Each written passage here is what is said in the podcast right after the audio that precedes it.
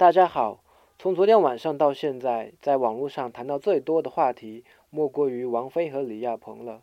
这让我想起王菲在以前一个访谈里曾如此说道：“他们是将爱情进行到底，而我是将爱进行到底。爱情到处都存在，如果得不到，也许因一个吻就可以有一个等了一辈子的童话故事；但如果得到了呢，却更像是一团小火花，一刹那间。”灰飞烟灭，有时候真的觉得没有什么是永垂不朽的。大家因缘聚散离合，做世间美梦。